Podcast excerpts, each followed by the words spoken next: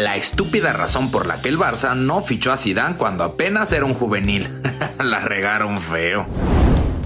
Una de las figuras en la historia del fútbol mundial que ha gozado de una carrera deportiva excepcional, tanto en su momento como jugador como después en su faceta como director técnico, es sin duda alguna Zinedine Zidane, quien por sus actuaciones como futbolista y entrenador se ha convertido en todo un referente. ¿Qué digo referente? En un símbolo del Real Madrid. Y es que años atrás, cuando Sisu derrochaba magia dentro del terreno de juego, se apropió tanto del aprecio del madridismo, ganando el título de Liga de España y una Champions League. Sin embargo, la exitosa carrera de Zidane pudo haber sido muy distinta a la que ahora conocemos, pues cuando era un chaval que empezaba a despuntar en el Bordeaux de la liga francesa, Zidane pudo haber recalado en el Barcelona, se los juro. Y eso no lo es todo, pues no hubiera caído en cualquier equipo del Barcelona, sino en el Dream Team de Johan Cruyff. ¿Se imaginan cómo hubiera sido un mediocampo con Joseph Guardiola y Zinedine Zidane?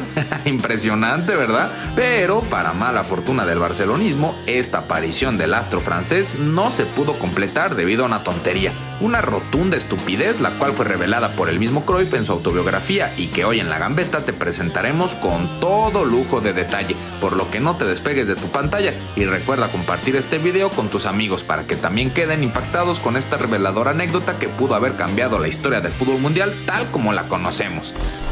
Desde sus inicios en Cannes y posteriormente en el Bordeaux del fútbol francés, el talento de Zinedine Zidane captó la atención de los grandes equipos europeos y aunque es de todos conocidos que su gran salto al fútbol de élite se dio cuando fue fichado por la Juventus de Italia en 1996, donde se convirtió rápidamente en figura, Sisu pudo haber escrito su historia de éxito en letras blaugranas, ya que una temporada antes de ser adquirido por la vecchia señora, el entonces entrenador del Barcelona, Johan Cruyff, solicitó su fichaje a la directiva del Barça, pero como lo expresó el mismo astro holandés en su libro 14, la autobiografía de Johan Cruyff, por una auténtica estupidez, el equipo catalán se vio privado del tremendo talento del crack francés.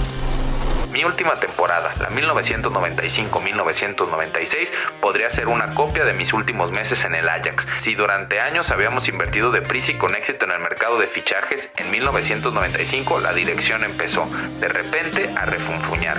Por ejemplo, yo quería traerme del Bordeaux al talentoso Zinedine Zidane, pero a ellos no les gustaba mucho y no se hizo ningún movimiento. ¿Qué? ¿No les gustaba Zidane? ¿Estaban ciegos acaso? ¡Qué El talento de Zidane era visible a kilómetros de distancia. Es más, con el simple hecho de que estuviera en el campo de juego, casi casi era seguridad de gol. sin duda que haber visto a Zidane en el Barcelona bajo la tutela del gran Johan Cruyff hubiera sido toda una revolución futbolística en su momento, pero como dicen, ya ni llorar es bueno. Por suerte, las oportunidades siguieron llegando para Sisu, quien primero brincó con la Juventus y posteriormente con el Real Madrid. Era un espectáculo verlo en el terreno de juego. Si no me creen, pregúntenle al equipo de Brasil en la final de 1998, donde Sisu y toda la artillería gala le pegaron un tremendo baile a la canariña con todo y Ronaldo el fenómeno incluido. ay Barça, ay Barça, cómo te gusta desperdiciar el talento.